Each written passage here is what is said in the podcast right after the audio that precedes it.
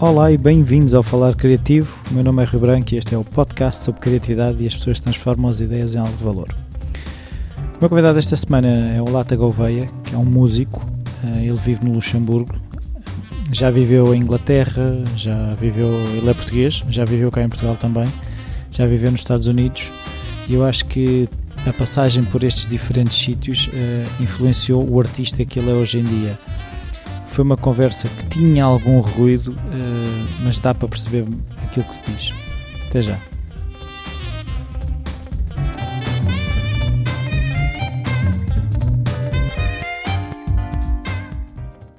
A primeira pergunta que eu costumo fazer é se na tua infância se havia artistas na família, se era um ambiente onde a criatividade era estimulada, se iam museus, se iam concertos? Não, de todo. Uh, não. O meu pai era empregado bancário, minha mãe era doméstica, não... aquilo que havia era televisão e, e pouco mais. É? Nos anos 80 não tinha ninguém na família. Tinha um, um avô que tocou violino, mas que eu nunca ouvia. Tinha outro avô que tocou clarinete, mas que também mal o conheci, portanto não, não tive, não tive nenhum estímulo. Na minha infância não tive nenhum estímulo artístico. Nem nunca, especial. Ou seja, mas tu uh, tinhas já essa predisposição, essa curiosidade? Não, eu quando, eu quando era criança, sabes como é, a gente muda de ideias. Queria ser bombeiro, depois queria ser uh, engenheiro agrónomo, depois queria ser. Uh, fui mudando de ideias.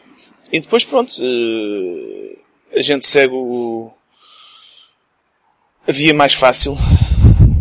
Ou seja, tinha um professor de economia que era, que era um gajo porreiro, que era um gajo fixe, e logo, pronto, tinha boas notas. Uh, não era por, por ser especialmente dotado nessa área, mas pronto, porque me dava bem com o professor, porque até achava, achava o indivíduo interessante. Acabei por ter boas notas, o que depois me deu acesso à, à universidade e tudo mais. E foi só depois com, só quando, só quando fui para a universidade é que comecei a levar a música a sério. Com 17 anos é que comecei a, a... Mas já a levavas sem ser a sério? Já levava. Era, era, era como os outros putos. Era fã de muita coisa. Mas já tocavas, era isso? Não. Cantava no chuveiro. Uh, julgo, fazia aquilo que toda a gente faz. Tinha as minhas bandas preferidas. Tinha depois ia para o chuveiro quando estava sozinho, imitava o, o Axel Rose ou, ou o outro dos Cult. Ou... Julgo, julgo que uma, uma, que foi uma infância e, e uma adolescência relativamente normal, sem, sem grandes incentivos. Sim, não encontras aí sementes, é isso?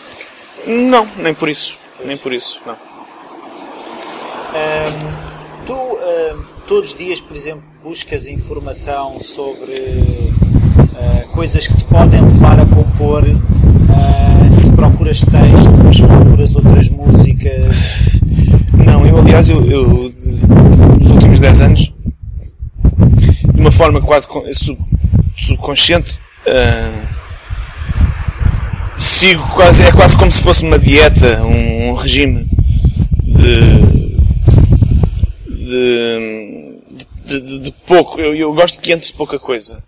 Eu gosto que entre pouca coisa, porque, porque eu já reparei que sou muito influenciado. Um, se eu for de férias com um indivíduo que, sei lá, que seja fã de metal e que tiver ali cinco dias a levar sempre com a cassete do metal, eu ao fim de, de uma semana pego numa guitarra e começo, começa-se a notar essa influência.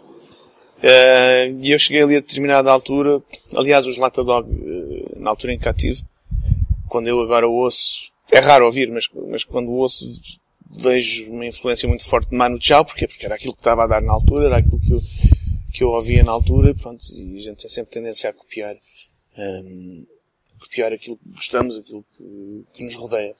E portanto, para mim, é, é mais importante, uh, o, como é que se diz, o, o vedar é mais importante que as coisas não entrem do Venham de dentro do que de fora. Eu não sei se elas viram de dentro, mas uh,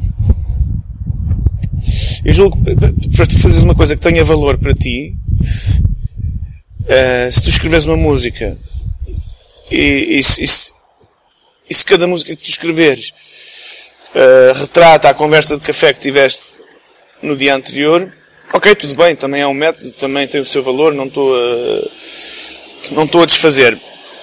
Mas, mas para mim não, para mim, uh, para mim é mais importante eu seguir uma linha. Uh, e para seguir essa linha não é preciso, julgo que não é preciso muita pesquisa, porque, porque, porque também se pode cair muito na cópia, também se pode cair muito no, numa autocrítica que se calhar não, não é justa em relação a ti próprio. Se eu andasse a colecionar todos os discos de, de Bruce Springsteen ou de, ou de Bob Dylan, uh, depois eu nunca seria como eles e nunca estaria satisfeito porque eh, portanto, eh, é importante também a gente eh, separar-se um bocado de, da pesquisa, acho eu. Acho que nós somos, os seres humanos não são só, não são motores de busca. Sim. ao fim e ao cabo. Ou, ou pelo menos não, não são todos. Não é? sim, sim, sim, sim, Também é necessário, mas. Sim. Ou seja, tendo as tuas referências, é isso. Não sentes às vezes necessidade quando sentes um bocado, sei lá, bocado vazio de material para compor, se, se, tens necessidade de ir ouvir coisas que sabes que te vão puxar. Não, espero. Uh, fica à espera. Aliás, uh, até, até, do ponto de vista técnico, também nunca senti necessidade. Eu, por exemplo, estou, eu, eu, toco há 20 anos e só agora é que me está, uh, é que me está a passar a fase de querer, tecnicamente, de querer chegar a um nível mais elevado, por exemplo, na guitarra. Eu nunca tive lições de guitarra de ninguém, aprendi sozinho, nunca fui muito fã uh, dos guitarristas muito técnicos, aqueles tipos que tocam muito depressa, os Steve Vai, os heróis da guitarra. Nunca foi para mim, para mim foi sempre, foi sempre uma guitarrinha, uns acordes e está a andar, né? E é o que me dá prazer fazer.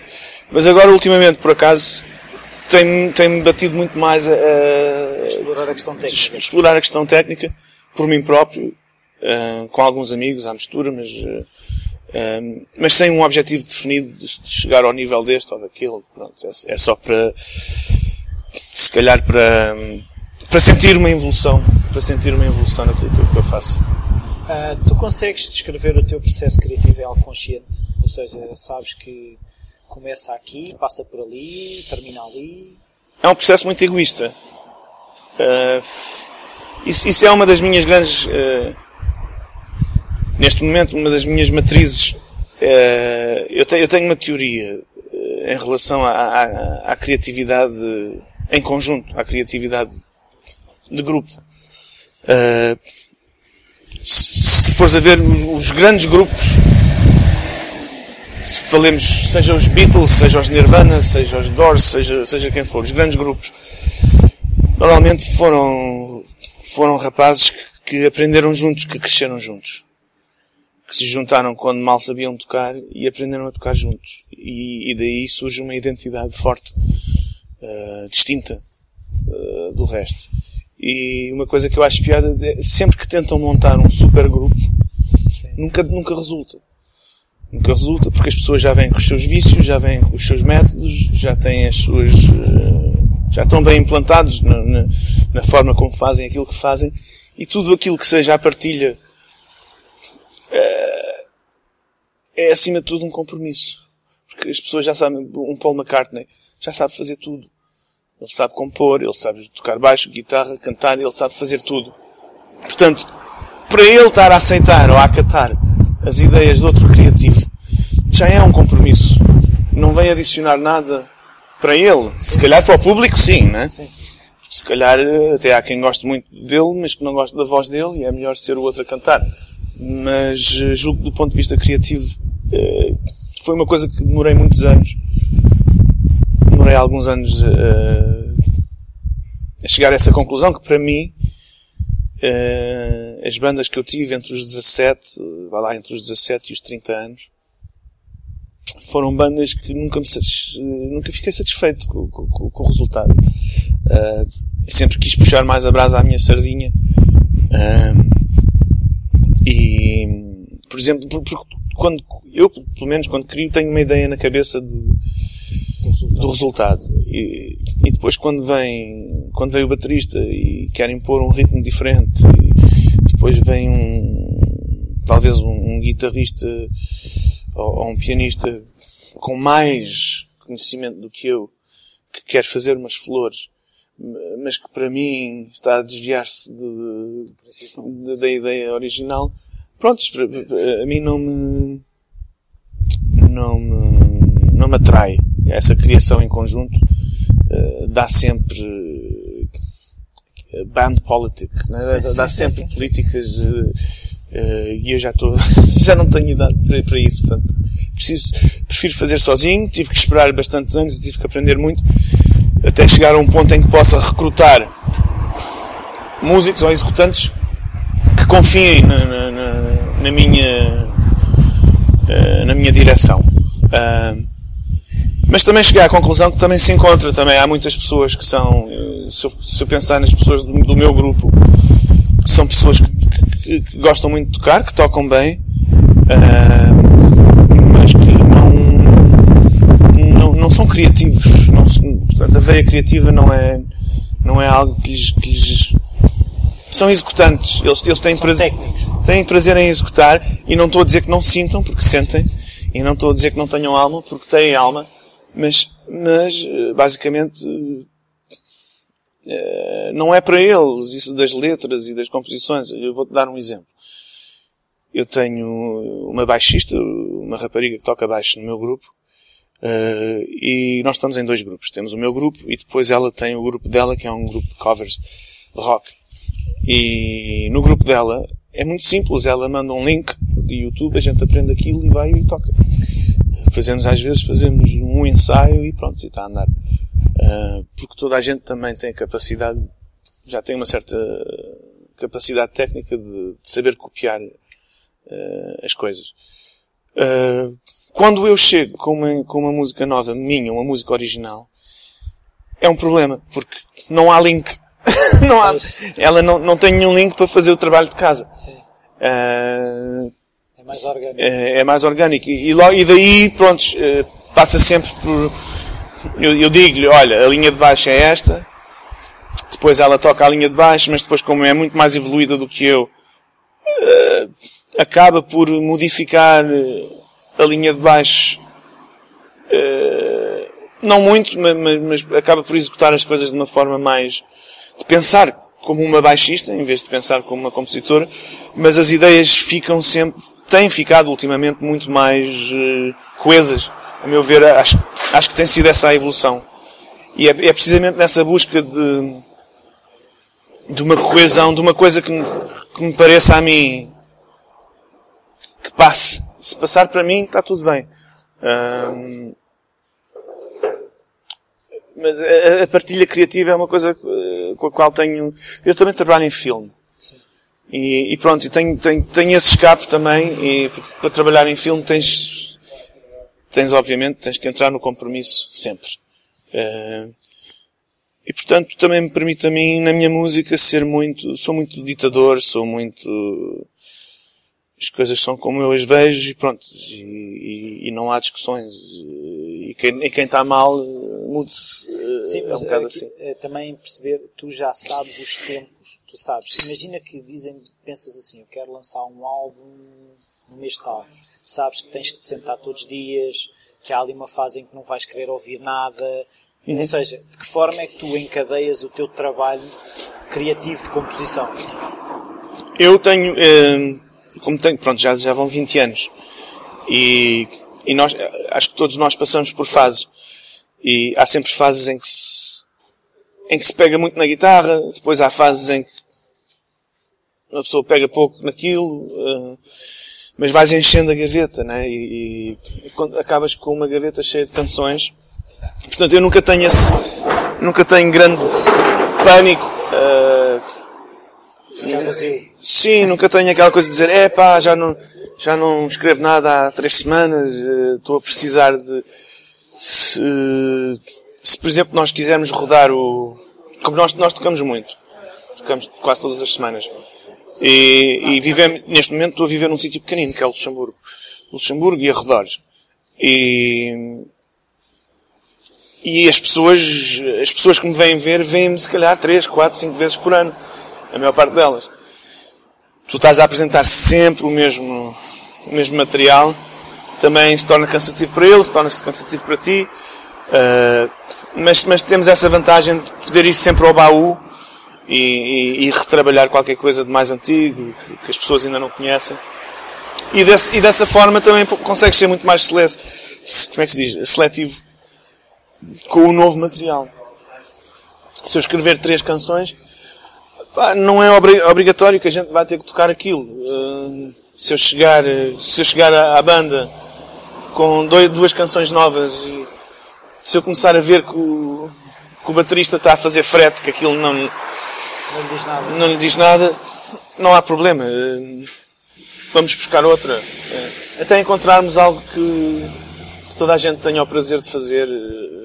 Nesse aspecto, sim, não me importo de, de, desse compromisso porque sobretudo não, não gosto de. Também é uma coisa um bocado do ego, né? Mas não gosto de sentir que os músicos estejam a fazer frete. Para isso, para isso prefiro tocar em acústico sozinho, né? Um, mas não, o processo, o processo criativo é muito. é esporádico. As coisas vêm quando vêm. Felizmente hoje em dia temos estas tecnologias todas Uh, uma coisa, qualquer sítio gravas uma Em qualquer sítio tenho o telemóvel, estou na cozinha, se vem qualquer coisa, toco, gravo. Uh, se for preciso, cinco minutos depois já está na caixa de e-mail do, do guitarrista. E a gente no dia a seguir ele diz, ah pá, gostei daquela que tu me mandaste. Ah, então vamos, ainda falta aqui um refrão, ainda falta aqui qualquer coisa. E vamos completando as coisas dessa forma. Uh, mas não, não, não sinto pressão nenhuma para, para compor mais ou para criar mais. Mas, por exemplo, é um processo mais dentro da tua cabeça ou tu, tu compões já com a guitarra na mão, por exemplo? Depende. Um, isto, isto deu, para mim deu uma grande volta, porque eu, eu, quando comecei tinha 17 anos e não sabia tocar instrumentos. E portanto aquilo que eu fazia, eu escrevia poemas, escrevia poemas e, e, e depois como, como imitava os, os meus ídolos. Um, andei muito, muito tempo à procura de músicos e queria sempre montar bandas. Só que eles vinham sempre, vinham sempre de outro sítio, né? Com as ideias deles também. Uh, exato. Eu ainda me lembro da minha primeira banda, em 93. Eu vinha muito, tinha algumas vertentes. As minhas bandas preferidas era, era The Cult, era Depeche Mode, que também não tem nada a ver uma coisa com a outra, mas, mas pronto, tu entras num espaço, tu vives num espaço que consideras teu, onde te sentes confortável, enquanto, enquanto consumidor, enquanto ouvinte. Ainda me lembro, a primeira banda foi o guitarrista que vinha com a mania do Jeff Buckley, que não sei o quê, que para mim era uma coisa completamente... Custou-me, custou-me a digerir aquilo. Mas pronto, uh, acabou por entrar. Uh, mas uh, qual era a pergunta original que tu me tinhas feito?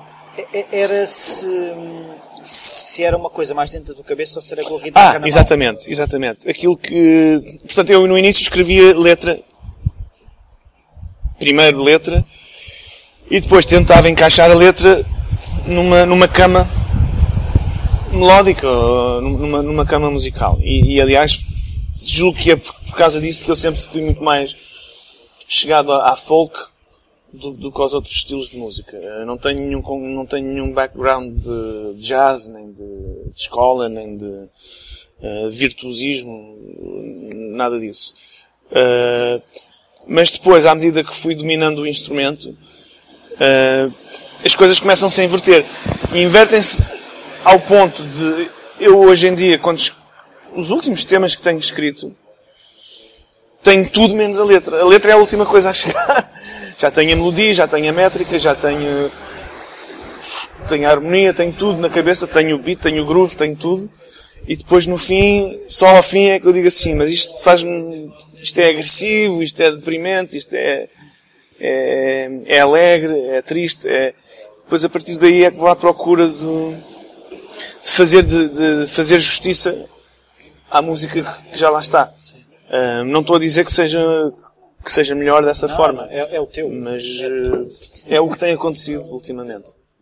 Um, o facto de teres vivido já em vários países fez-te mudar a maneira de abordar a questão da criação da música ou não, não ou seja, se diferentes culturas te influenciaram no sentido de procurar fazer as coisas de outra maneira?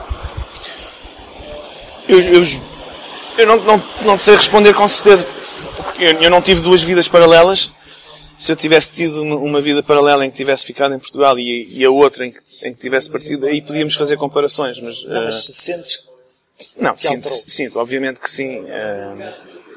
Ah, ap- apesar de ser sempre uma viagem individual, eh, pessoal, ah, é como tudo na vida.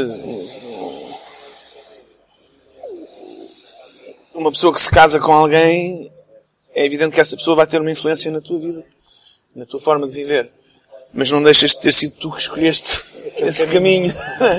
Portanto, não, tive, e principalmente tive um, sem querer ser muito romântico, tive a experiência na América que foi, foi determinante para mim a, a vários níveis. Em primeiro lugar, ao nível do, do não desistir.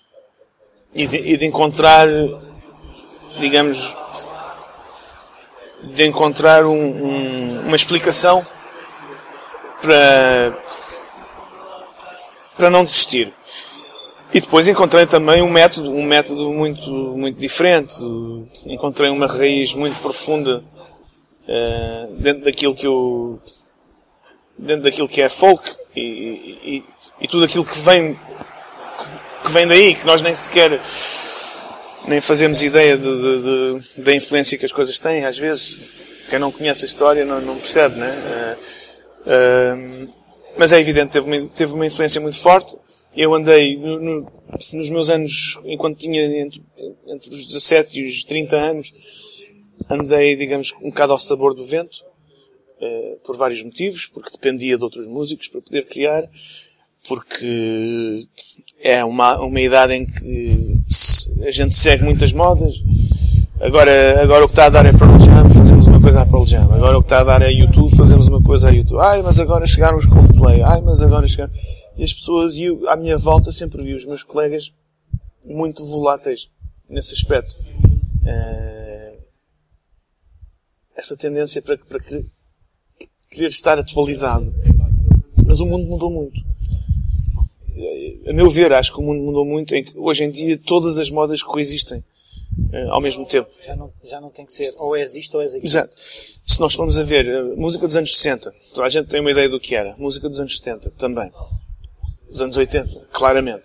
Até nos próprios anos 90. Mas hoje em dia, depois, come depois começámos a levar com aquela onda do. Ai, agora o, o que está a dar, há um, um revivalismo dos anos 70. E voltou os anos 70 à baila. E voltou a vir os, como é que eles chamam, aqueles lá de Nova Iorque, a fazer praticamente a mesma coisa, aquela batida de disco e não sei o quê. Depois voltou aos anos 80. E, e acho que hoje chegamos a um ponto em que, se, forem a perguntar, então a, música dos anos, não sei, nem sei como é que se diz, dos anos 10, No ano dois, dos anos dos- sim, do da século primeira, XXI, vá lá, da primeira década dos anos, do, do século XXI, já não há, já não há assim uma identidade musical que se diga, não, isto, isso, isto é desta época. Porque a gente pode ouvir, por exemplo, os, sei lá, os Black Keys ou coisa do género, e apesar de se notar por causa da questão técnica, sabe-se que aquilo tem muita tecnologia, mas podia soar a coisas que já... Mas, mas soa a coisas muito antigas. E, ahm, a Amy Winehouse foi buscar o som de- das Supreme e, mesmo meteram aquilo mais moderno, etc. E, e julgo que hoje em dia tens, tens muita música de, de- de muita época que está perfeitamente atual. Portanto, portanto, eu acho muito bom haver essa libertação de não ter de estar agarrado. ah, ainda me lembro, antigamente, quando fazia entrevistas para o Blitz, e, Epá, mas isso já, isso já passou. Percebes? Sim, sim, sim. Ahm, e eu acho isso muito estranho, porque a música não é para passar. Julgo que não é para passar. Não é para. Não é uma moda. Acaba por Evi- ser. Evidentemente que é, porque quando a gente começa a ver, se começarmos a falar em termos de mercado e viabilidade e tudo mais, é evidente que é. Mas acho que a que fica, não é? A que, a que fica hum, ficaria independentemente de. Percebes? Uh, aquelas baladas, por exemplo. Se hoje em dia, do, no ano 2014, se alguém escrevesse o. sei lá, uma daquelas baladas de Led Zeppelin ou coisa do género, e se de facto fosse, se tivessem a imagem certa e seria hoje um hit de hoje. Sim, sim. Uh, com a mesma sonoridade. Aliás, a gente vê bandas, não sei se tu conheces, por exemplo, Rival Sons, uma banda de rock nova da América, está aí na berra. Mas aquilo é, aquilo é Zeppelin. Aquilo... Sim, mas outro dia por acaso vi um mini documentário que é aquele que chama-se Everything is a Remix, em que ele próprio pega nas coisas do Led Zeppelin e mostra que os Led Zeppelin foram beber ah, sim, bandas, sim, sim. Com, com que, bandas que faziam digressões com eles. Isso é outra, isso é outra questão também. Eu não sei se. É que para a criação não, e a cópia. Exato, eu não sei se a originalidade existe. Sim. De facto. Uh, mesmo se formos buscar o Robert Johnson e o John Lee Hooker. E, que foram, é suposto terem sido os primeiros, não é? ou o Woody Guthrie, que foram os primeiros a fazer isto ou aquilo. São os primeiros para nós, porque somos aqueles, são aqueles que a gente conhece, são os primeiros que os, a pesquisa não pode ir mais, mais longe do que isso. Mas com certeza que se tu fosses contemporâneo deles, ias, ias perceber perfeitamente que aquilo foi o tio que trabalhava ali na quinta e que cantava à, medida que ia cortando o milho e cantava aquelas coisas e ele imitou aquilo e levou aquilo do campo para o bar e, e pronto. Uh, portanto, eu, eu, não sei se acredito. É, é uma questão interessante. Se, tu, se a gente metesse um bebê recém-nascido num sítio onde nunca ouvisse música, onde não houvesse qualquer input, qualquer influência, o que é que será que será que ele poderia criar alguma coisa? Se calhar não, porque se calhar não tinha matéria-prima para fazer já, uma inspiração ou. Tu para fazeres uma ah, parede precisas de tijolos. Tu precisas de alguma coisa para fazer outras coisas. E precisas de um motivo para fazer também. Sim. Se não tiveres, se o vizinho não tiver uma casa, para que é que tu vais fazer uma casa? Sim.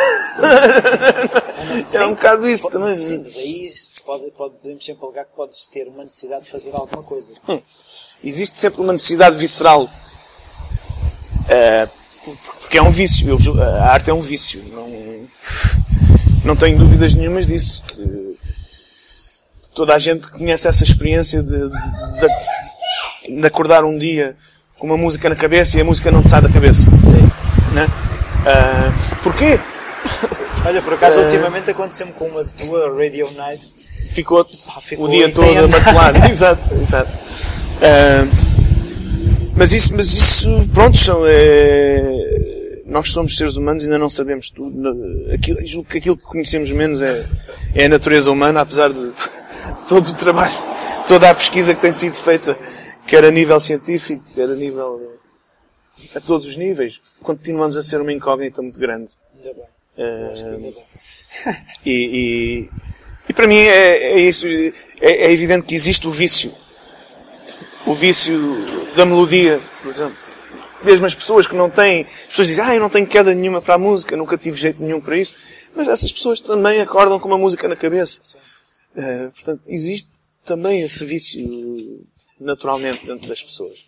Uh, e quando, se formos às culturas primitivas, uh, damos, acabamos por dar conta que as pessoas até imitam os animais.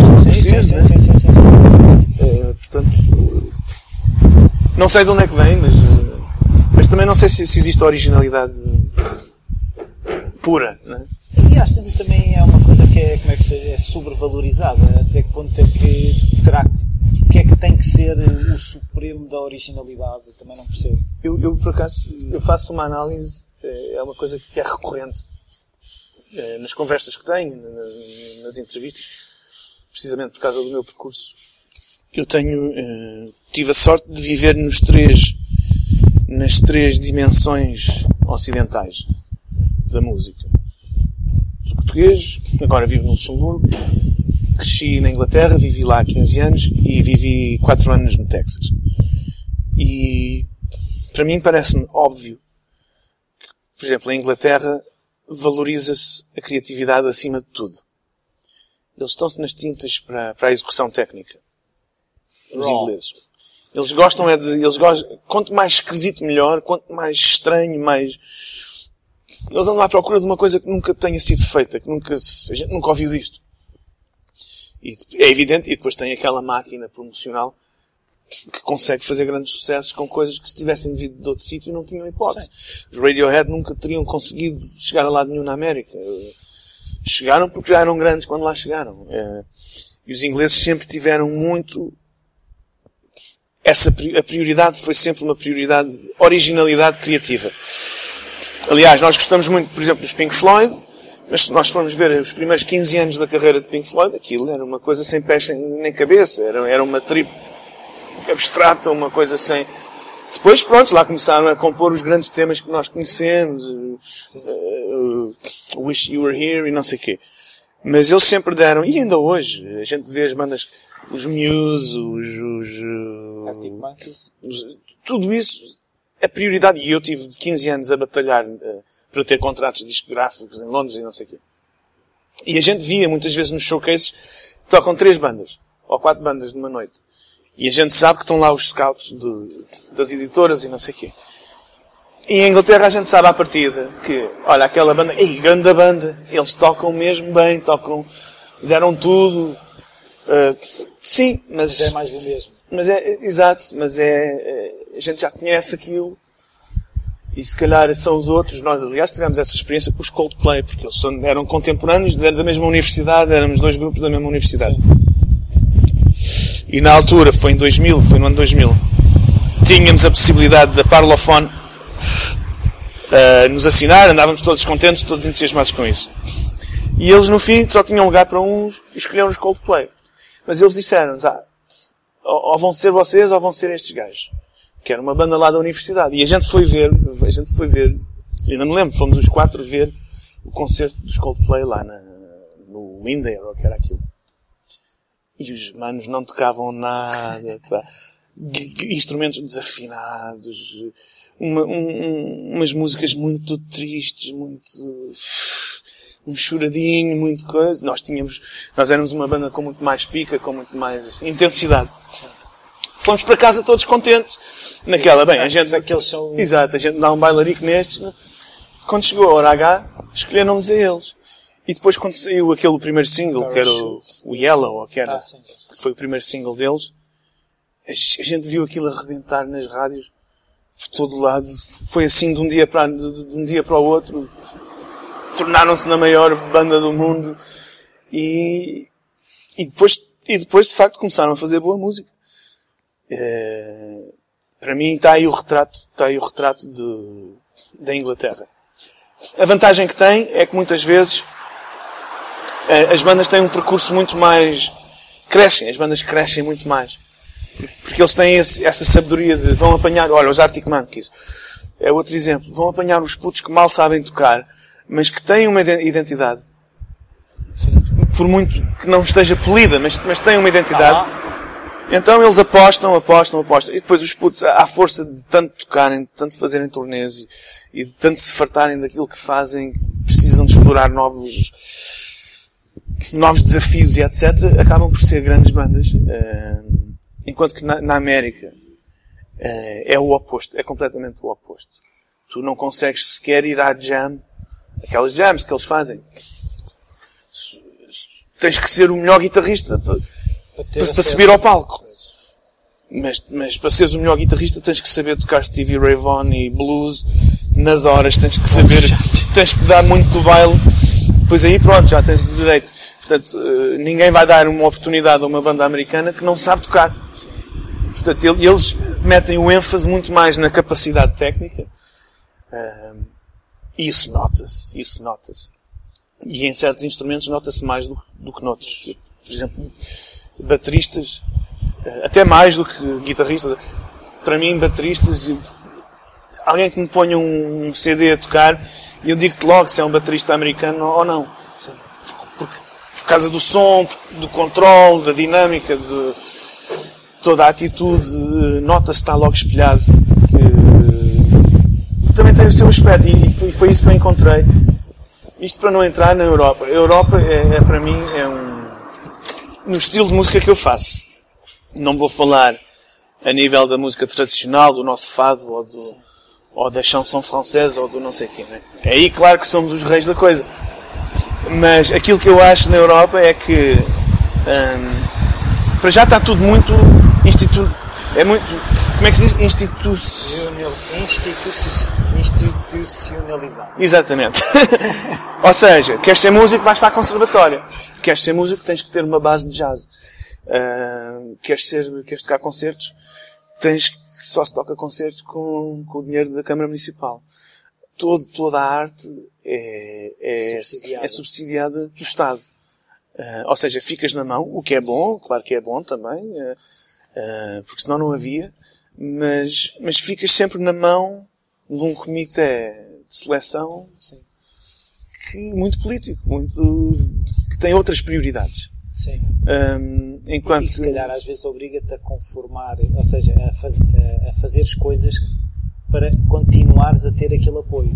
Sim, e, e, depois também, mesmo quando, mesmo quando as pessoas são, uh, digamos, mesmo quando, quando há integridade, uh, de não ser só convidar a banda do primo, né? mas sim, sim. mesmo quando há integridade, uh, as coisas regem-se muito pelo CV. Sim. Ou seja... O que é que já fizeste? Com quem é que tocaste? Ah, fizeste a conservatória? Ah, então deixa aí o CD que a gente, a gente consegue ah, vocês vêm do nada, são garage band, tal, sem, já, sem formação. Sim, mas já mudou um bocadinho porque hoje em dia as ferramentas de mostrares aquilo que já fazes existem. Tu, se quiseres pôr já. a tua música existem. para milhões verem. Sim. Sim. E, e às, tantas, é assim, às tantas és tão grande que eles não podem ignorar. Mas é, mas é bom haver essa variedade. Tu ficas sempre na mão de alguém. E, e na América, uh, não, não estou a dizer isto para defender muito a América. A América é o contrário, né? não, ninguém te dá, mesmo no, no, no cinema. O Estado não te dá nada, né? nem, nem Estado, nem, nem Câmara Municipal, nem, não há subsídios de lado nenhum para fazer a coisa nenhuma. É, é, é de haver mercado para ti ou não. Exato, mas depois aí pode-se cair também no outro coisa, que é a gente mete aqui uma tipa nua no videoclipe e, e pronto. Já e já temos 2 milhões de, de, visitas no site. Prontos. Uh, seria essa a defesa, julgo, do, do, do método Sim, europeu. Mas isso, mas, mas uh, isso dá-te 2 milhões de views no, no primeiro e depois já não tens mais por onde, ou seja, já não tens mulheres, tinhas que pôr duas mulheres nuas. Tudo, tudo depende, depois se tiveres, se tiveres de facto, uh, se tiveres a inteligência de levar as mulheres nuas para o concerto, né? também tem gente no concerto. E é isso que interessa. Sim, mas eu acho que essas técnicas ou essas táticas já estão a ficar cansadas. E, e têm um tempo limite. Porque se a base não for sólida, isso é, é uma lufada, mas não. Também depende dos objetivos a, a que as pessoas se propõem. Aquilo que se tem falado. Eu julgo que hoje em dia já, já, até já isso está muito aceite. Eu lembro eu quando vivia em Portugal há 10 anos atrás, aquilo que se chamava a música pimba, né? que as, as pessoas com, com o mínimo de formação sabiam o que aquilo era, sabiam que aquilo era, era de deitar fora, né? que aquilo era, era, era música de baile muito provinciano, muito simples, muito básico, umas letras muito. Pronto. É... Mas hoje em dia já isso já é um mainstream. Já, já, a gente já não olha para aquilo como, como a música do, do, dos bimbos, dos imigrantes e não sei o quê. Hoje em dia já é a música de todos. É, vamos a ver a carreira de um, um Tony Carreira, ou, que foi um artista de pimba, que hoje em dia e, e, e é como na política. E as pessoas regem-se por coisas que não têm grande coisa a ver com a música é, é, nós somos muito suscetíveis à, à, à, publicidade e tudo mais. E o Tony Carreira, é, quem é que fez a carreira de Tony Carreira? Foram as mulheres. Se foram as mulheres. Aquilo é uma máquina de Exato, aquilo é uma máquina de dinheiro. Porquê? Porque ele tem, ele é o genro perfeito, sempre foi, sempre foi, é evidente, a gente nota logo pelo penteado, pela postura, que é, é um rapaz sério, que é um rapaz uh, simpático, que, educado. E, educado, e as pessoas vão por aí, percebes? Não, não estão à espera que venha dali uma canção que vai mudar o mundo ou que vai revolucionar, seja o que for, não é? As pessoas regem-se muito por isso. Mas, aliás, no outro extremo também. Uh, quando vamos, se formos ver as, as, bandas norueguesas, aquelas bandas escandinavas do, do gore, do, tudo caveiras e morte e, e, vampiros e não sei quê, também vais ouvir muitas vezes a sonoridade. Pá, já, é aquele pedal, é aquela distorção, é aquela batida. Cria um universo. Exato, mas cria uma imagem, um, os putos identificam-se com aquilo. E, e, e, pronto, não é para estar a criticar os Pimba, sim, sim, sim, mas há muito pouca objetividade e, e não sei se é possível ser, ser, ser objetivo em relação à música. Ah, são daquelas discussões que não, não levam a lado nenhum. Quando vem dizer, ah, eu gosto mais deste, eu gosto mais daquele, os, os gostos não se discutem. Agora, aquilo que eu vejo, só, só para terminar, eh, os três, os três, eh, as três dimensões, aquilo que eu vejo na Europa, eu vejo muita fusão vejo muita fusão. Vejo, tu, tu, tu vês muitas bandas de blues. São bandas de blues, mas o pessoal vem todo do jazz. Uh, vejo, tenho muitos colegas. Então tens uma banda de quê? Ah pá, é assim fusão, é, é rock, mas aquilo mete violinos, é, é, é, é uma grande mexórdia. Portanto, não, não existe, uh, não existe aquela pureza que a gente vê na América. Se é para tocar blues, é blues. É quase um crime ter lá outra coisa. Exato. Ou, se começares a. Se trouxeres um, um scratch, um disco jockey para uma banda de blues, é melhor tu mudares-te para Chicago ou para uma grande cidade, porque, porque não passa nos, nos outros sítios. Né? É a mesma coisa que vires para a Alfama fazer um concerto. fazer um concerto. Se calhar até dá, porque o pessoal é todo da onda sim, e da sim, moda sim. e não sei o quê. Mas é evidente que aqueles que lá sempre viveram, os que sempre estiveram na tasca do Chico, sem microfone a cantar, vão ficar a olhar para ti naquela. Bom, isto, isto não é fado, isto não é nada, isto é. Sacrilégio. Exato. Um, agora, indo, voltando à tua, à tua estadia nos Estados Unidos, tu fizeste um documentário que é Songs from the Dust. Uhum. Um, tu, quando decidiste fazer isso, tinhas uma ideia à partida ou pegaste na câmara e foste aprender? Ou seja, ou já tinhas um quando pegaste na câmara já tinhas uma ideia não, definida? Não, não, não. Isso, isso, foi. Foi muito simples. Eu quando, eu quando fui, eu ia, eu ia muito deslumbrado com, com os Estados Unidos. Apesar de politicamente ter sido sempre muito anti-americano e não sei quê, eu. É difícil ir buscar o início da história, porque o início da história até foi em Portugal. Eu, eu vim para Portugal com 27 anos julga, vim fazer uma banda sonora do, do Luís Galvão Teles. E pro, tudo isto é fado. E então vim para Portugal, porque aqui, aqui é que estava sol, aqui é que já estava farto de Londres, já estava lá há 15 anos. E quando vim, hum, passei muito mal 4 anos aqui em Portugal.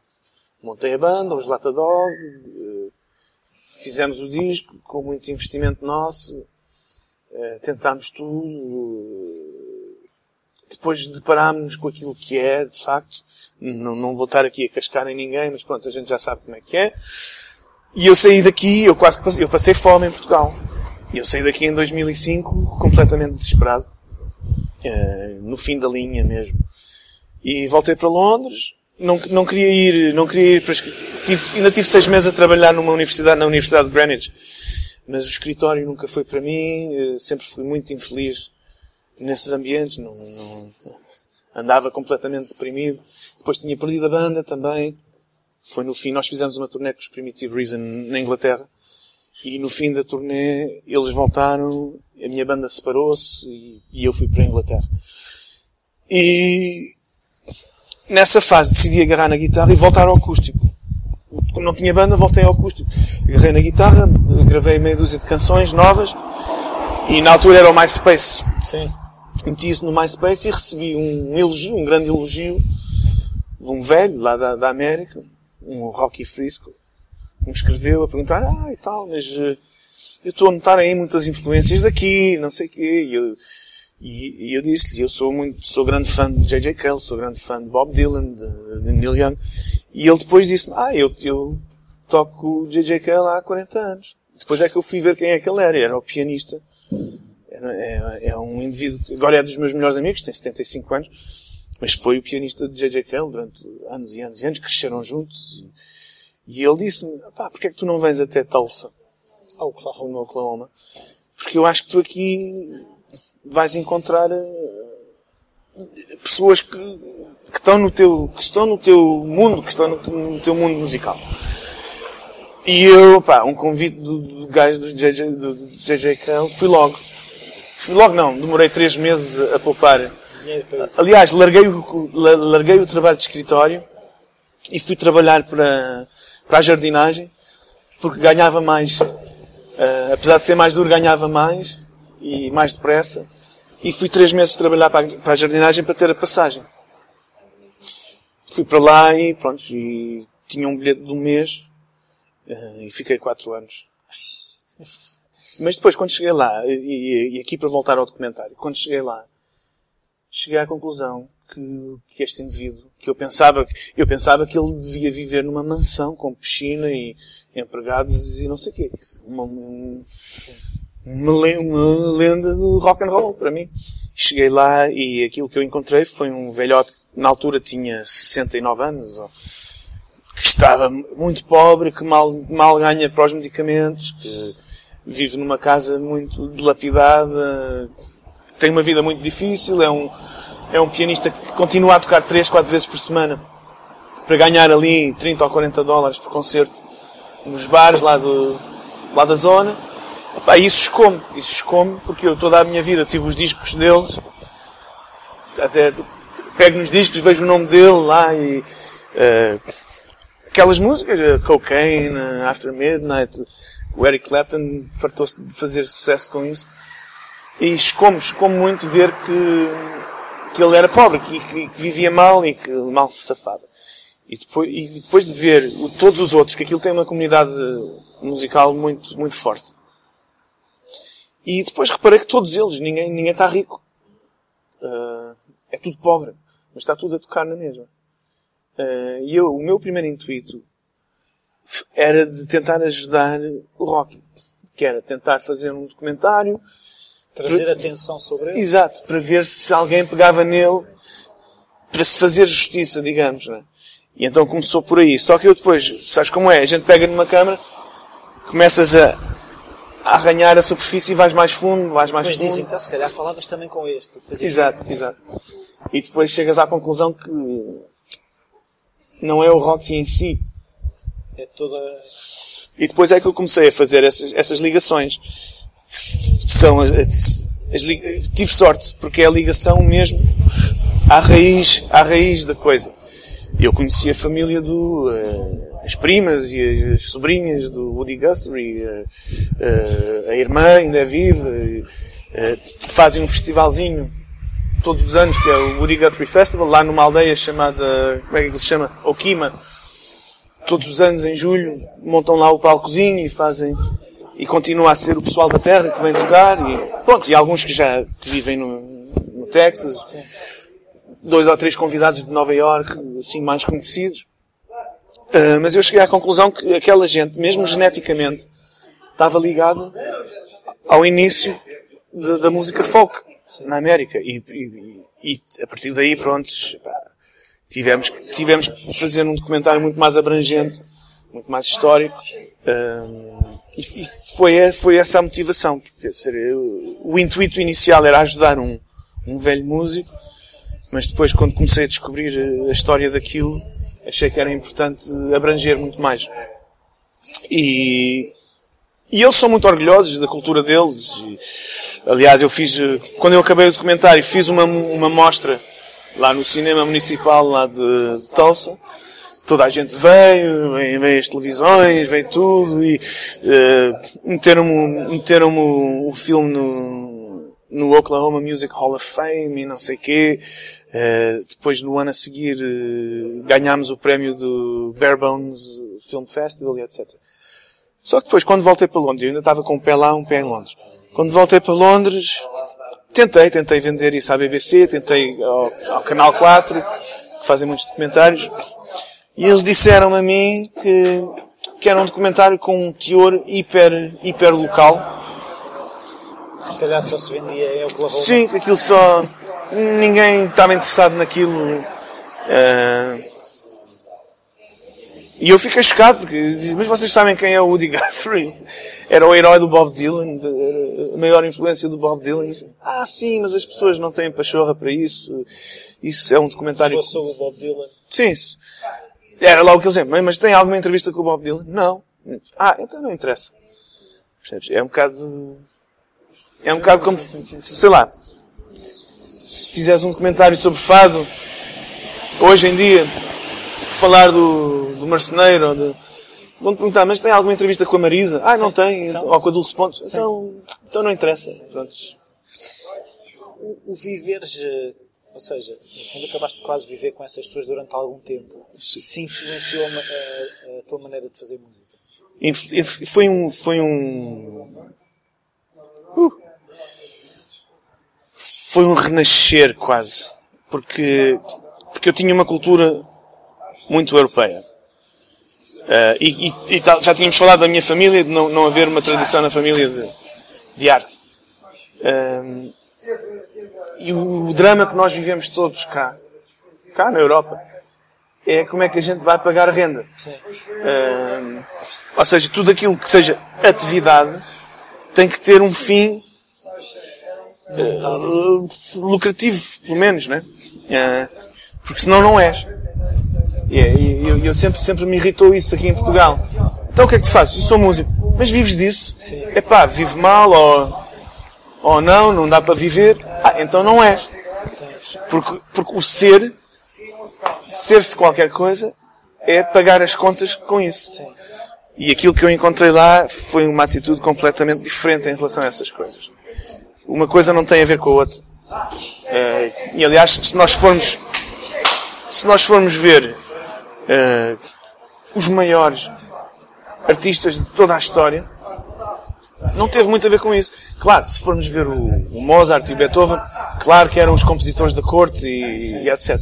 Mas se formos ver, por exemplo, o Fernando Pessoa, ele fazia a vida, ele era copyright. Ele, portanto, o Fernando Pessoa pagava a renda a escrever frases publicitárias.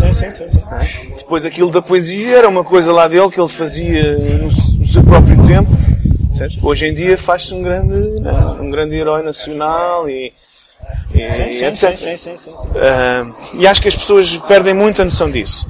No Oklahoma não, não perderam a noção disso. Uh, uh, sabem encarar a, a, música deles como como arte, como arte. E há uma coisa que é engraçada, que no trailer que alguém lá fala quase como uma coisa quase divina, aquele espírito. Yeah. E quando passas de um A minor para um D não sei o quê, aquilo cura tudo e, e, e faz-te esquecer, faz esquecer precisamente do dinheiro. Uhum. Ou seja, a música para eles é, é, é como o ar que respiram.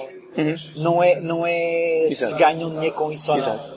E depois, eu, opa, depois há muitas histórias. Por exemplo, eu tenho um amigo meu que é o Tom Skinner, que é um, é um escritor de canções fenomenal, brilhante e que aqui há uns 20 anos atrás, ele já anda nisto há não sei quantos anos, e que há uns 20 anos atrás havia um puto, um puto lá da terra que também, também cantava, tinha boa voz e, uh, e o Tom Skinner, o Tom Skinner é daqueles indivíduos que é quase um padrinho daquilo tudo porque é, porque é o indivíduo que, que dá a oportunidade sempre aos mais jovens. Aliás, foi o primeiro que me convidou para o palco dele quando eu cheguei e, Uh, aquilo que ele fez comigo também tinha feito há 20 anos atrás com outro indivíduo que se chama Garth Brooks. Só. Uh, eles foram todos para Nashville juntos, com a banda do Tom Skinner. Tiveram lá um ano, não conseguiram se ingrar. O, o Tom, nessa altura, também tinha um filho, uma criança ainda jovem. Voltou para o Oklahoma, já estava farto daquilo. O, o Garth era jovem, deixou-se ficar passado dois ou três meses, conseguiu ali a cunha, ou o contacto, ou, e tal. E pronto, e hoje, hoje em dia a gente sabe quem ele é. Um, mas regra geral não é, e, e, quem vê o, quem vê o Tom Skinner tocar hoje em dia, é que não se sente nenhuma amargura, não há nenhuma amargura, não há nenhuma, uh, não. Aproveitaram-se de mim e eu fico continuo não, aqui. Não, não existe essa amargura. Uh, não tem inveja nenhuma do Garth, nem, uh, porque a gente vê, é, é preciso, estas coisas às vezes é preciso ver para crer.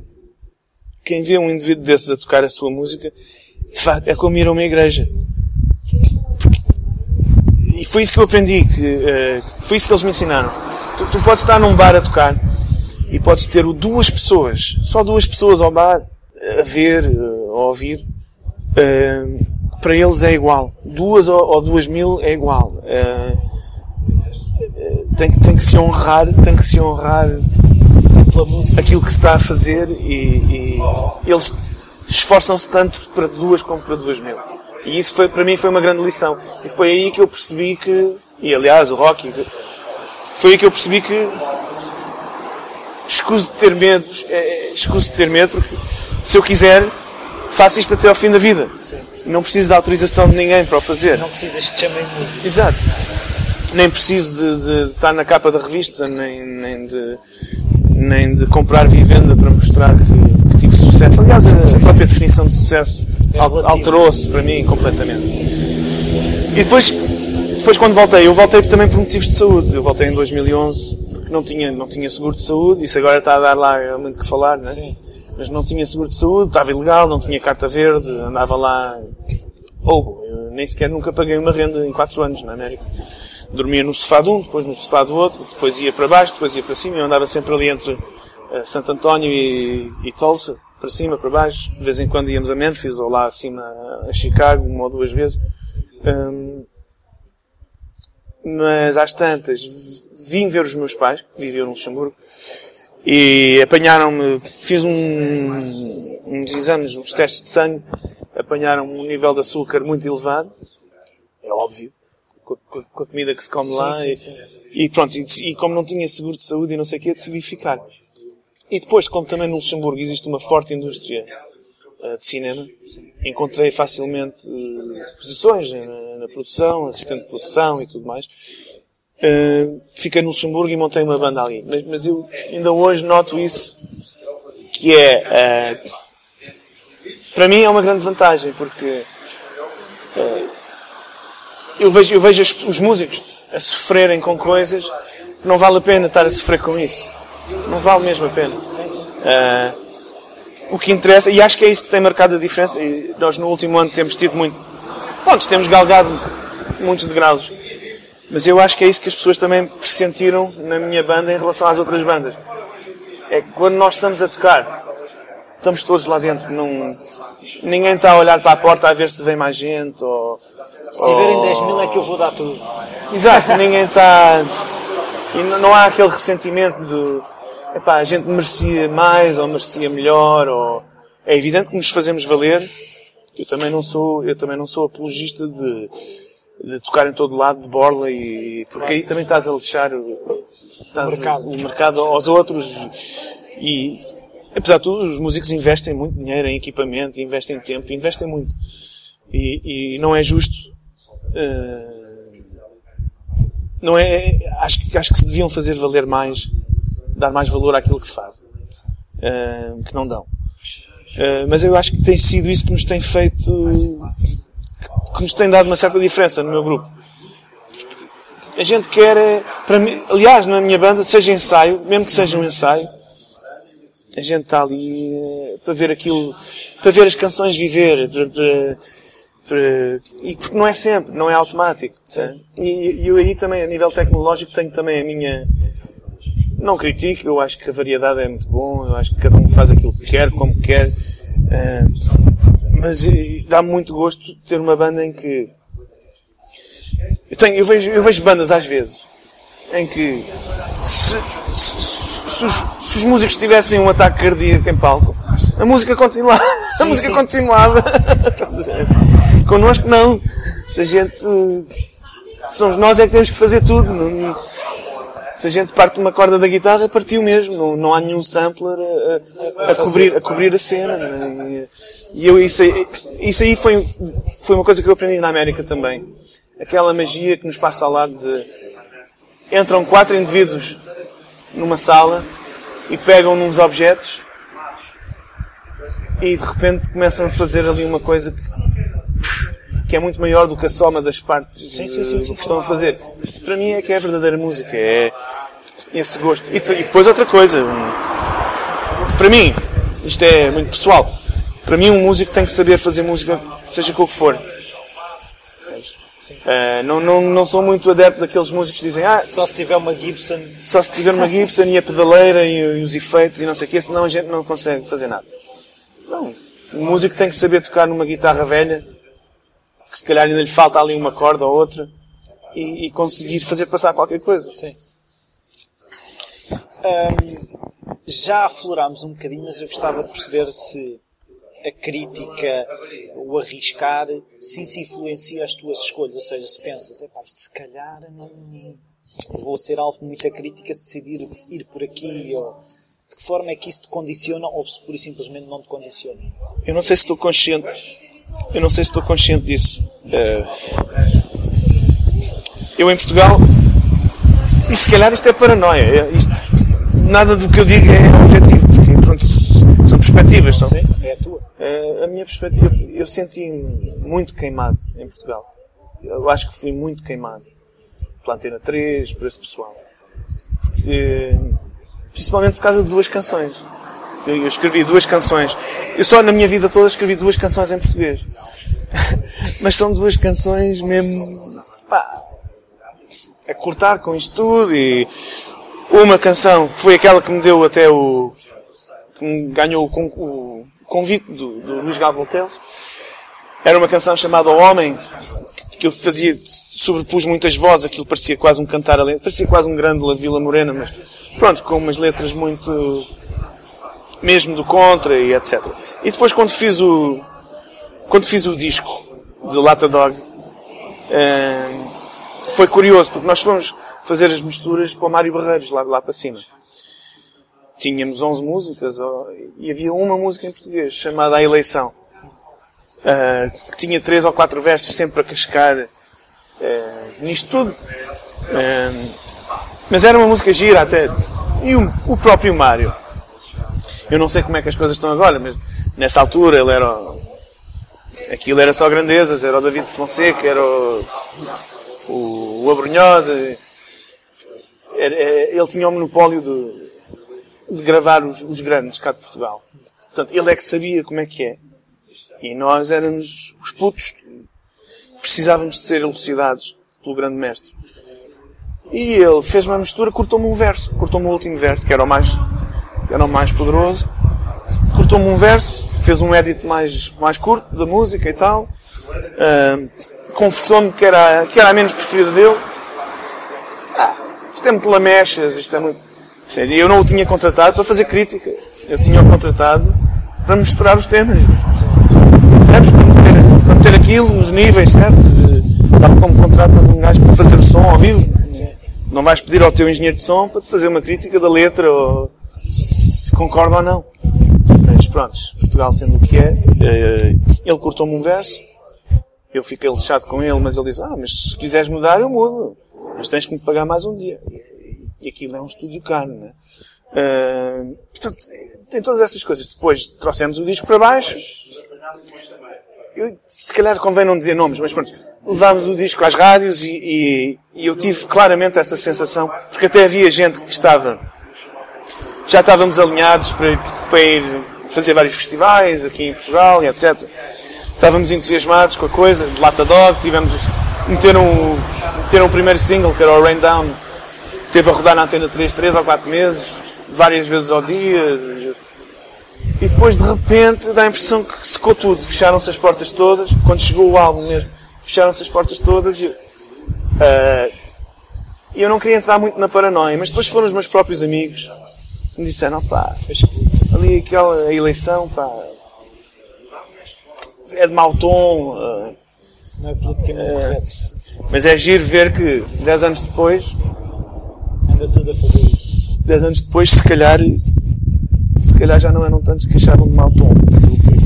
Pois, até há um anúncio da, da Apple que fala que só aqueles que, que são é. malucos o suficiente para achar que podem mudar o mundo é que mudam, não é? Então não foi, não foi aqui há dois ou três anos que no Festival da Eurovisão mandámos lá uns, uns tipos com os homens da. Os homens da, os homens da luta. Os homens da luta, estás a ver?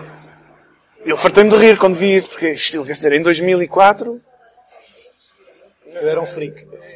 E agora, é a canção que vem representar o país cá fora, é, é ainda muito mais, muito mais agressiva do que aquilo que eu tinha feito, não é?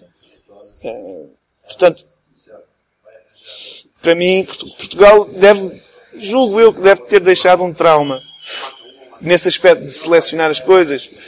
De- nós vivemos num mundo em que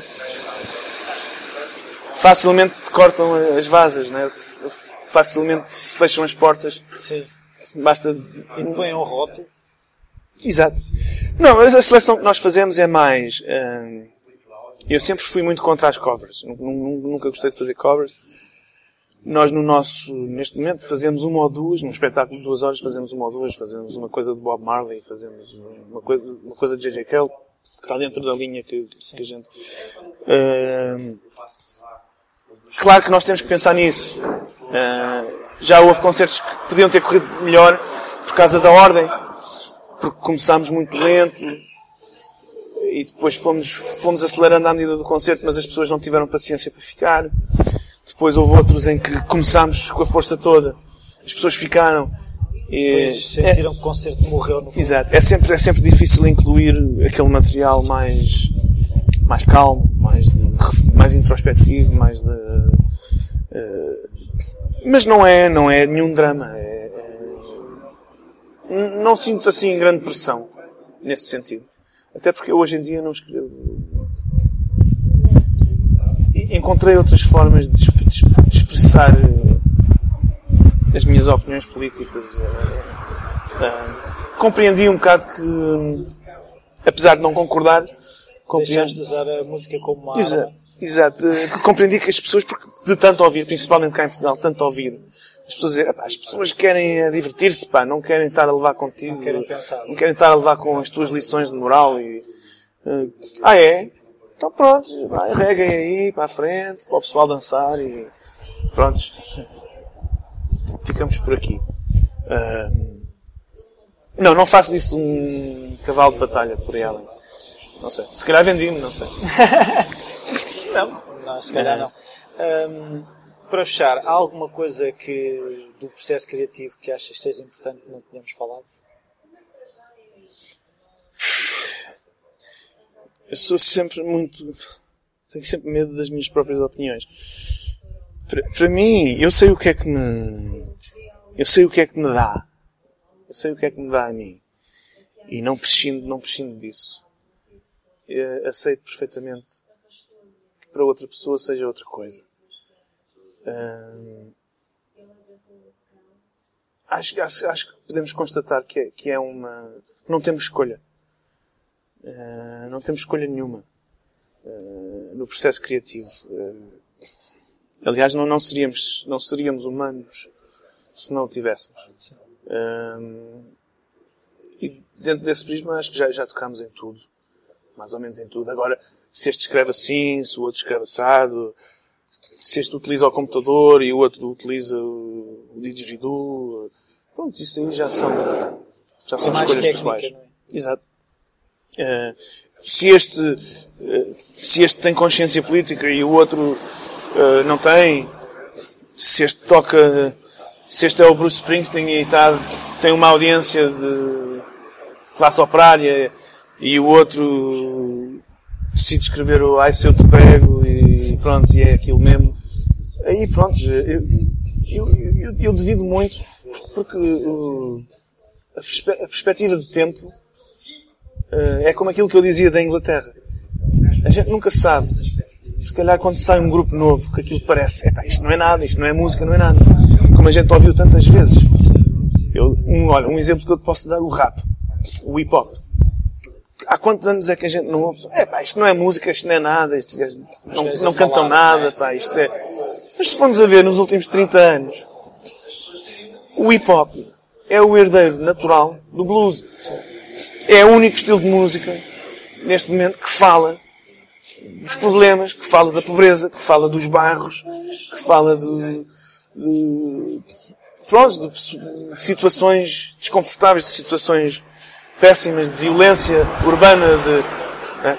não, não, não vai ser a Shakira que nos vai dar essa, essa janela Sim. para esse mundo. Uh, e, e, portanto, é preciso não julgar muito depressa. Porque muitas vezes aquilo, aquilo que a gente hoje não percebe, se calhar daqui a 20 anos, e hoje o que é que a gente ouve dizer? Ah, antigamente é que era. Sim. Os Run DMC e os, os Beastie Boys é que era. Né? Sim, sim, sim, mas na altura em que eles saíram, aquilo, aquilo não era nada. Portanto, eu, eu, acho que é importante não, não julgar prematuramente a criação. Uh, tive essa discussão com o meu pai há pouco tempo, em que ele me dizia, ai, a arte abstrata a mim não me diz nada, uh, porque a, a, arte tem que, tem que comunicar alguma coisa, portanto, é, é a visão dele das coisas. Uh, mas nós não sabemos. Uh, de hoje para amanhã não sabemos, se calhar, aquilo, aquilo que temos hoje de mais abstrato, se não, se não ganhará um significado muito mais profundo no futuro. Portanto, o importante é fazer. Sim. Uh, é preciso não estar à espera que nos paguem por isso. Que nos deem autorização, quase. Que nos deem autorização, que nos paguem. Uh, um gajo estar a fazer. Eu também já fiz, também já fiz para ganhar, né? Se eu faço uma banda sonora para um filme, eu sei à partida que tenho um realizador. O que ele quer é aquilo. Epá, eu podia fazer melhor. Mas ele não quer o melhor, ele quer mesmo é aquela coisa. E, e paga-te e pronto, e tu fazes, tudo bem. Mas acho que o, o importante é fazer, eh, independentemente de. Eh, temos, temos que nos agarrar a esses exemplos dos artistas que morreram que morreram na penúria, os Van Goghs e esses gajos que, que hoje em dia são, são uma referência importante, cultural, que, que todos nós partilhamos enquanto riqueza Sim. nossa e que na altura eh, passaram despercebidos. Não, mas eh, se calhar eu acho que era dispensável ter eh, o Rocky a viver com 30 e 40 dólares por concerto e o Van Gogh morrer na penúria. Eu acho que era dispensável. Mas, mas depois também, quando a gente pensa nisso, imagina tu que eu quando ouço o Rocky tocar, por exemplo, ao vivo, e também é um homem que não é um, um virtuoso do piano, mas tem um estilo, tem ali um sabor, tem ali um twistzinho, um compasso de espera que ele faz. Há ali qualquer coisa é que, e que te toca profundamente. É, é, é se o Rocky tivesse tivesse singrado, é? se o Rocky tivesse imagina que o, que o Eric Clapton tinha roubado o Rocky ao Cale para a banda dele e, e que o Rocky andava aí há 30 anos né, nos Pinkers e que se calhar fazia outros trabalhos. Eu não sei se o Rocky teria a mesma magia. Percebes? Eu não sei se ele teria a mesma magia. Eu não sei se. É a velha história do. Ah pá, tu agora já, já estás noutro nível. Percebes? Já não podes ir para o palco vestido assim. Pá, tens, temos aqui um endorsement, tens que usar as leves e. Uh, aquelas bocas que tu mandas eu mando muitas bocas nos pá, tens que deixar disso porque tu agora aqui estás na televisão, pá. Agora não. Toca aquelas mais alegre. Toca aquela, né? Sim. Toca aquela mais alegre e tal. E, hum, e acho que é, é inevitável. Independentemente de vivermos num mundo injusto, é inevitável que a verdadeira, verdadeira para mim, a verdadeira arte duradoura uh, não pode ser feita em, em, torres de cristal. Não pode ser sponsorizada pela Nike. Porque. Tira a verdade, é isso? Porque não, porque não, consegue, não, não consegues. Porque fica. Não é, não é uma questão moral ficar desvirtuada por causa de ter o símbolo da Nike. É por nós sabermos que se tu estás a fazer uma música para a Nike, tens um diretor de marketing que te vai impor que te vai impor uma coisa que é mais do mesmo, que é sempre mais do mesmo. Uh, tudo que portanto, não há riscos, ninguém arrisca. E a, a música, ou a criação, sem risco. Eu acho que sem risco não se, não se vai a lado nenhum. Uma pessoa tem que ter. Sair da zona de conforto. Tens que ter a coragem de ver. Olha, por exemplo, estive agora há pouco tempo a ver o Neil Young. Uh, e o Neil Young fez um concerto, que foi há dois anos ou há três anos atrás. Uh, foi lá para o Bible Belt fez um concerto. Não, já foi há mais tempo. Foi ainda quando, na época do, do Bush. Foi para lá, encheu uma arena e começou a mandar abaixo a guerra, começou a mandar abaixo o Bush. O pessoal basou. As pessoas saíram, deixaram, abandonaram a meio do concerto. Mas não, mas isto não o beliscou, percebes? Sim. Também não precisa disso para nada, não é por causa de um concerto que. Por todos aqueles que saíram, houve outros noutro sítio do mundo qualquer que ouviram a história e ainda ficaram mais fãs. Claro, né? claro, claro. Uh, mas, mas, é um bocado isso. Uh, criatividade, a arte tem, tem que ter independência. E, e dentro destes três prismas que eu te falei, da Inglaterra, da América e da Europa, é que acabamos sempre nas mãos de alguém. Pode ser uma comissão de festas, uh, pode ser um mercado, como na América, ou pode ser uma indústria musical em que os scouts de, dos labels é pessoal que não tem mais do que 22 anos. Portanto, se eles não gostarem, pessoal que não tem referências, sabem lá eles quem é que foi o Paul Costa. Eles sabem quem foi a, a Amy Winehouse. E, e, pronto, são as referências deles. Não te, não te inserires dentro dessa referência, estás lixado. Tal como o vereador da Câmara, que se calhar gosta muito de Rodrigo Leão e tá, tá, tá, isto é, isto é que é bom, né?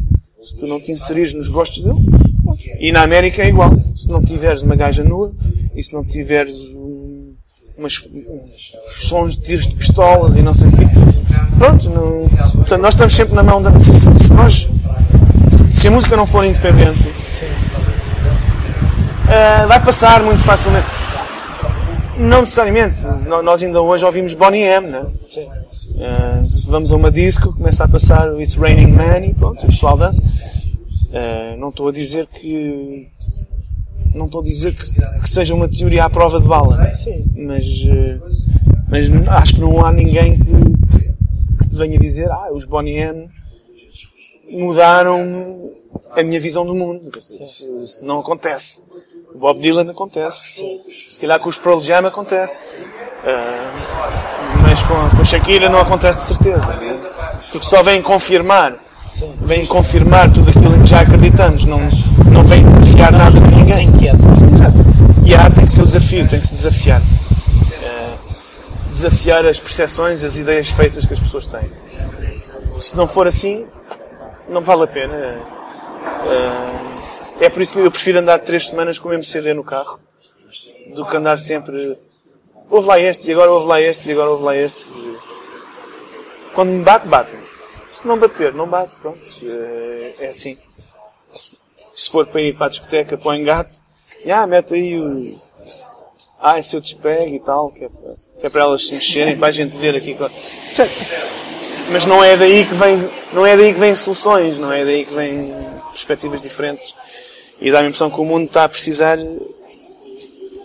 urgentemente de, de, de alternativas, de, de, tal como o que tu, o que tu estás a fazer, que seria impensável. Seria impensável há 10 anos. Estás a, andas a entrevistar artistas, mas, mas, mas, quem é que te paga? Mas, mas, mas isso vai sair numa revista? Isso, quem é o teu patrão? Qual é a linha editorial? Que, percebes? Hum, a gente não sabe se estas entrevistas daqui a 20 anos, sim, sim. ou depois tu já estás morto, se calhar alguém descobre isto e diz, é pá, olha, os únicos registros que a gente encontrou destes artistas são os deste Rui que fez sem lucro, sem, sem apoio. E, Mas isso permite-me ter a tal independência. Eu não, eu não, eu não ando à procura Exato. da verdade de ninguém. Não estás à procura, não, não, precisas, não precisas de passar por um diretor de redação, não precisas de Uh, isso é importante. Acho que se dizem coisas mais importantes. E depois outra coisa que eu tenho medo, tenho sempre medo nestas coisas das entrevistas é que perguntam-te sempre as mesmas coisas. Percebes? É, está tudo é muito formulado. Quais são as tuas influências? E há quantos anos é que coisa? E qual é o teu nome real? E eu já sei quais são as quatro ou cinco perguntas que me vão fazer, percebes? Ninguém chega a um ponto de dizer assim, olha, manda-me por e-mail e depois eu faço um copy-paste e, e mando-te a biografia e escreves o que quiseres. é um bocado isso. Espero que não tenha sido dessas esta. Não, não, não, esta foi muito mais interessante. Tá, muito obrigado. Olá, bem-vindos de volta. Um, foi uma conversa longa, mas foi interessante.